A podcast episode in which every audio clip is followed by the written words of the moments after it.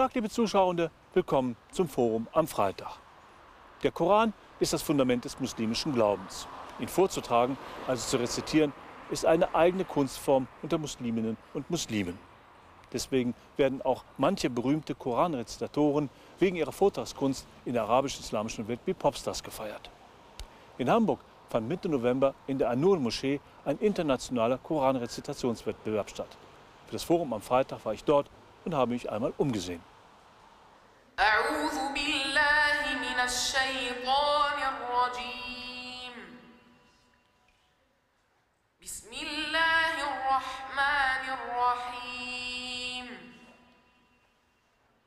Im Namen Gottes, des Gnädigen, des Barmherzigen, mit diesem religiösen Bekenntnis setzte der erste international besetzte Koranrezitationswettbewerb in der Hansestadt ein. Unter den Augen einer Jury von religiösen Gelehrten aus mehreren islamischen Ländern wie Kuwait, Ägypten, Marokko und der Türkei kamen über 100 Teilnehmerinnen und Teilnehmer aus 33 Ländern zusammen, um sich in der Kunst der Koranrezitation zu messen. Wir möchten halt, dass äh, die Jugendlichen, jungen Erwachsenen, Männer und Frauen auch halt sich mehr mit dem Koran beschäftigen. Immerhin sind wir eine religiöse Institution. Und warum in Hamburg? Ich bin ein, ein, ein, ein also Hamburger durch und durch. Und ich möchte gerne auch halt dann die Schönheit und die Offenheit der Stadt Hamburg in die Welt äh, übertragen und deswegen international. An der Jury ja auch äh, einige Gelehrte aus Kuwait. Die ganze Veranstaltung ist finanziert worden von äh, Kuwait. Ähm, was ist jetzt ähm, die, die, Absicht von Kuwait, hier so eine Veranstaltung durchzuführen? Na, im Grunde genommen halt Kuwait äh, macht äh, jedes Jahr also es gibt ja auch halt eine, eine Dame, eine Witwe vom Herrscherfamilie, deren äh, verstorbenen Ehemann zu, seine, zu seinem Gedenken macht sie jedes Jahr halt einen internationalen Koranwettbewerb, um an ihn äh, Gedenken an ihn zu haben. Und äh, dies, es gab halt dann schon mal in Berlin und andere Städte und diesmal halt dann haben wir hier in Hamburg gemacht. Wie gesagt, halt wir als Nur-Stiftung organisieren, finanzieren und so weiter und so fort. Und zum Schluss dann kriegen wir vielleicht halt dann äh, das Geld, vielleicht halt ein bisschen weniger oder genauso äh, äh zurück äh, von Kuwait es ist staatlich, das wird auch halt da zum Außenministerium übersandt, Außenministerium an die Botschaft halt von Kuwait und Kuwait ganz offiziell an uns. Deswegen halt, ich sage das, damit auch halt manche Missgönner oder böse Zungen, die äh, uns unterstellen, halt dann, wir werden von Muslimbrüderschaft oder Katar finanziert, einfach halt dann äh, den Mund halten. Den Mund halten, das galt aber nicht für die Teilnehmenden. Denn hier war hohe Rezitationskunst gefragt. Für Männer, Frauen und auch Kinder.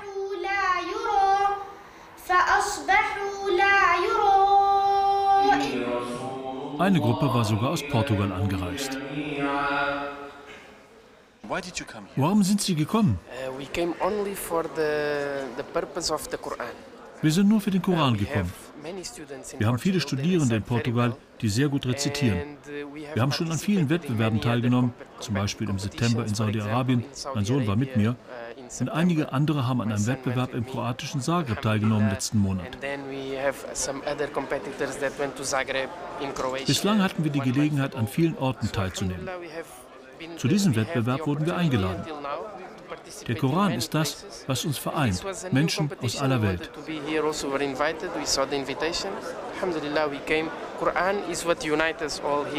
People from everywhere in the world, many countries, all united just because of the Quran. Für Menschen, die keine Muslime sind, aus welchem Grund lernt man den Koran auswendig? The Quran by heart is something that uh, is very special. Den Koran auswendig zu können, ist etwas sehr Besonderes. Zu Beginn des Islams pflegten die Menschen, den Koran nicht niederzuschreiben, sondern ihn auswendig zu lernen. Das ist wichtig, um den Koran zu bewahren.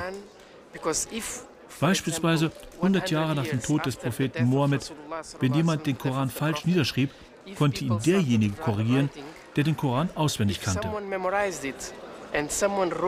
Das war die Methode, den Korantext zu erhalten, wie er offenbart wurde, bis an das Ende aller Tage.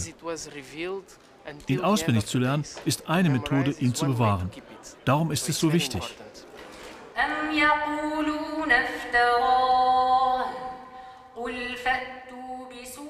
Nicht nur das Auswendiglernen des Textes, sondern auch sein Vortragen ist wichtig.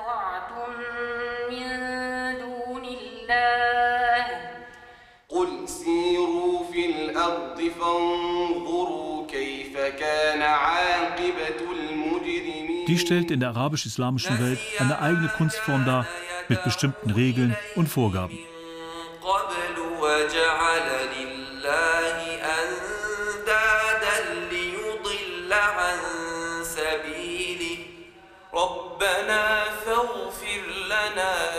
Dabei kommt es auf die richtige Aussprache, Betonung und Melodie an.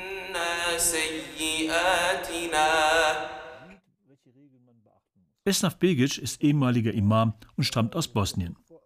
Der promovierte Theologe lehrt an der Uni Osnabrück. Er hat den Koran im Alter von 15 bis 18 Jahren auswendig gelernt, fast 7000 Verse auf rund 600 Seiten. Wie kann man diese Verse auswendig lernen? Äh, gibt es da bestimmte Techniken? Es gibt unterschiedliche Techniken und unterschiedliche äh, Methoden. Und vielleicht äh, würde man sich äh, wundern, wenn ich sage, es ist leichter, den Koran auswendig äh, zu lernen, als das auswendig Gelernte sozusagen beizubehalten. Das ist viel, viel einfacher. Beim Auswendiglernen gibt es unterschiedliche Methoden. Äh, ich habe beispielsweise äh, nach der Methode gelernt, ähm, und zwar der Koran ist aufgeteilt in 30 Teile, die sogenannten Juz. Äh, jeder Juz hat äh, je 20 Seiten, also 600 Seiten. Und ich habe das immer so gemacht, dass ich äh, von jedem Juz zunächst einmal die letzte Seite auswendig gelernt habe. So vom ersten Juz, dann der zweite, dann der dritte und so weiter bis zum 30. Dann habe ich die 19., also die vorletzte Seite des ersten Juz auswendig gelernt, dabei die 20., also die letzte, zusätzlich wiederholt. Und so bis zum 30. Juz. Und so ist es immer sozusagen weitergegangen. Das heißt also, man hat von hinten jeden Teil sozusagen äh, auswendig gelernt, seitenweise, seitenweise. Und bei jeder neu erlernten Seite hat man die Seiten aus demselben Juz, die man vorher gelernt hat, wiederholt.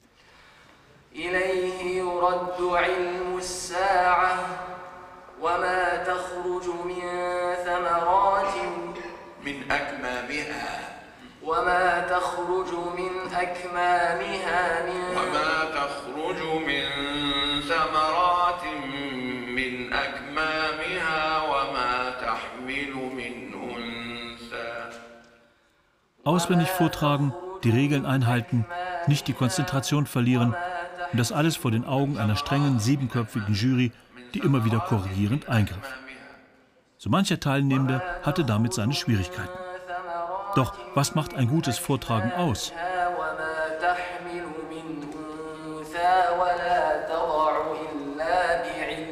Dazu gehört beispielsweise, wie manche äh, Buchstaben äh, äh, ausgesprochen werden, ob sie ineinander sozusagen vermischt werden, ob sie nasal ausgesprochen werden, ob ähm, dann wie die, wie die Buchstaben überhaupt ausgesprochen werden. Äh, der sogenannte Mekharijul Huruf, also die Aussprache, die Aussprache der arabischen Buchstaben und Laute, die es in vielen anderen Sprachen und erst recht in der deutschen Sprache nicht gibt. Und das ist auch eine, äh, dann äh, eine Herausforderung, wie man, wie man auch diese Regeln sozusagen sich aneignet. Man muss sogar keine schöne Stimme haben, äh, vielmehr ist es wichtig, dass der Koran deutlich, das ist auch ein Koranvers, und trage oder rezitiere der, der, äh, den Koran äh, äh, klar, deutlich, äh, mit einer klaren, deutlichen Rezitation. Ähm, vielmehr ist es also wichtig, diese klare Aussprache, deutliche Aussprache und den Regeln der Koranrezitation entsprechende Aussprache. Hier beispielsweise das äh, Wort Ubeddilahu. In den Koranausgaben sind Markierungen und Hinweise vermerkt, die den Rezitierenden helfen, äh, den Text korrekt auszusprechen und zu betonen. etwas zurückgehen und diese Worte wiederholen und dann weiter rezitieren. Das ist nach diesem H mit dem kurzen Vokal U ein ganz kleines Wow enthalten. Könnte man sagen, ohne jetzt zu sehr heretisch wirken zu wollen, dass der Korantext wie eine Art Partitur ist? Das ist überhaupt nicht heretisch. Äh, äh, das ist die, das ist, es ist die Frage im Grunde genommen, wie man diesen Korantext überhaupt versteht. Der Koran ist ein poetischer Text, ist aber keine Poesie. Zum Beispiel. Er enthält einiges, was darauf hindeutet. Er enthält Rhythmik, er enthält äh, äh, äh, ähm, Reime und so weiter. Aber er kann nicht irgendwie mit x-beliebiger Gesang sozusagen äh, oder, oder äh, Dichtung oder wie auch immer äh, damit verglichen werden. Deshalb spricht man im Zusammenhang vom Koran auch nicht von Singen, sondern von Rezitieren. Eben, eben. Oder vom äh, Vortragen. Äh, äh, also es ist nicht tatsächlich die Rede äh, vom Singen, sondern eher von der Rezitation oder, oder vom Vortragen. Am Ende des Wettbewerbs stand der Sieger fest. Abdelmajid Mohammed Ismail, 22 Jahre alt, als Sohn somalischer Einwanderer in den USA aufgewachsen.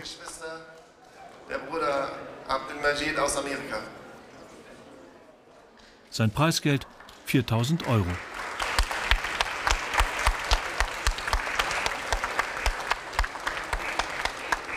Seit wann können Sie den Koran auswendig?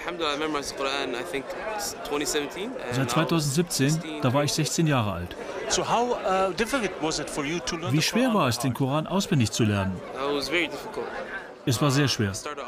Ich habe angefangen, erst einige Verse zu lernen, dann kleine Kapitel, dann habe ich täglich, wöchentlich immer mehr gelernt, bis ich in der Lage war, den ganzen Koran vorzutragen. Und auch die Teilnehmenden aus Portugal konnten sich über einen Sieger freuen. Dritter Platz für den zwölfjährigen Mohammad Sufyan Omarji in der Kategorie der Jugendlichen. Wie fühlen Sie sich jetzt? Ich bin sehr glücklich. Nicht nur mein Sohn hat einen Preis gewonnen, sondern auch vier andere aus unserer Gruppe waren erfolgreich. Ich bin sehr glücklich. Also es hat sich gelohnt, hier hinzukommen. Ja, es war gut, hier hinzukommen. Sehr gut organisiert. Nächstes Jahr werden wir genau eine solche Veranstaltung in Portugal austragen. Und wir hoffen, dass genauso viele Menschen kommen und dass es genauso gut organisiert ist.